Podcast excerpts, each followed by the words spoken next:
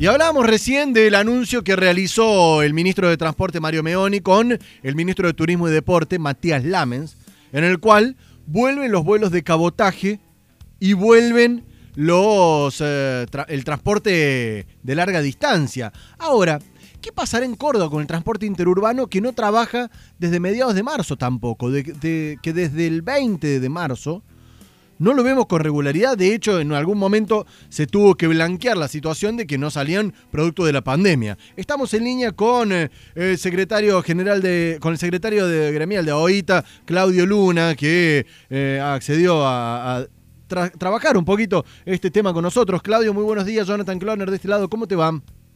Muy buenos días, Jones. ¿Cómo te va a vos? Bien, bien. Acá, a ver, por un lado decía recién, el vaso medio lleno, ¿no? La alegría de escuchar el anuncio, vuelven los vuelos de cabotaje, la conexión, vuelve el transporte de larga distancia, pero el vaso medio vacío es solo para unos pocos, trabajadores esenciales. Y en ese sentido queda bastante trunco el anuncio. Pero la preocupación la traslado a la provincia de Córdoba. Ustedes que no trabajan con regularidad desde marzo, los hemos visto reclamando en su momento sueldos que les adeudaban, situación que, que no les eh, era fácil. ¿Le genera expectativa este anuncio de, desde gobierno nacional para poder recuperar cierta normalidad en el trabajo de ustedes?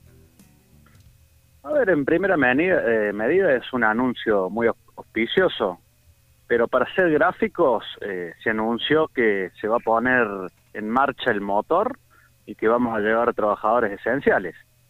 Eh, ahora hay que ir al, al coche, ver si el motor arranca después de seis meses y aplicar todos los todas las medidas de protocolo y prevención. Esto ha sido un anuncio muy muy muy al aire para empezar. En segundo lugar, le ha dado al- a los gobiernos, a los gobernadores de, de las provincias la potestad de ver si va a permitir o no que ingrese una unidad que venga de, de otra provincia. Eso también va a tener, eh, va a llevar su tiempo, por lo tanto, eh, es solo un anuncio, por supuesto que, que lo- todo el mundo lo va a tomar gratamente, pero que, que empiece a rodar el sistema realmente va, va a tardar y bastante. Y en segundo punto, el tema de los interurbanos, hay que recordar que por una resolución de la Secretaría de Transporte de Córdoba, la número 140 está suspendido desde mediados de marzo. Y en tercer punto, que es el, el, el tema que nos atañe a nosotros, Sí. nosotros seguimos en conflicto con las cámaras empresarias, seguimos sin cobrar nuestros haberes y viviendo una dramática y desesperante situación hace más de 180 días. Vamos ordenando, vamos ordenando y me quiero enfocar particularmente en, en ustedes, eh, en el interurbano. O sea, no se ha mencionado, no hay expectativa, digamos, como para eh, desligar un anuncio de otro. Por ahora la expectativa es nula de regresar al trabajo eh, de interurbano.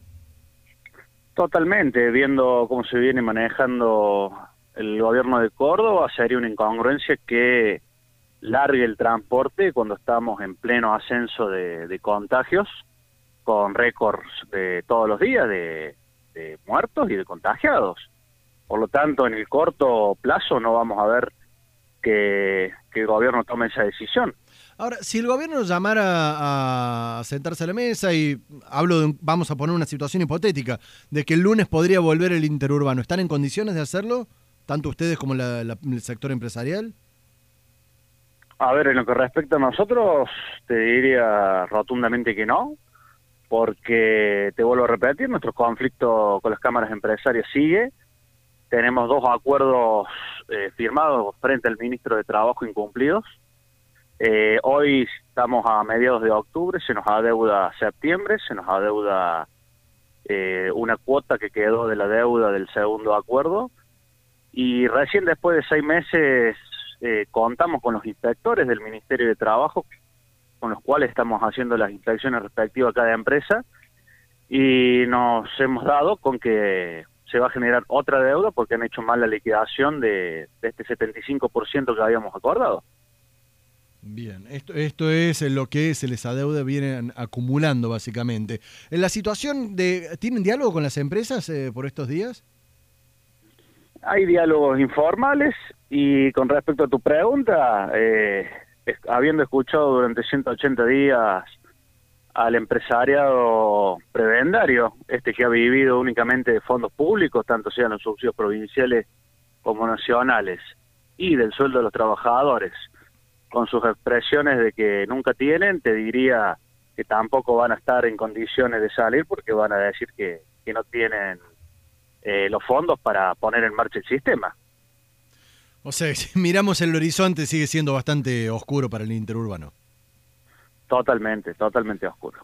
Claudio Luna, secretario de AOITA, muchísimas gracias por los minutos al aire. Por favor, gracias a vos. Hasta, Hasta la próxima. Jonah Cloner, activa la agenda con toda la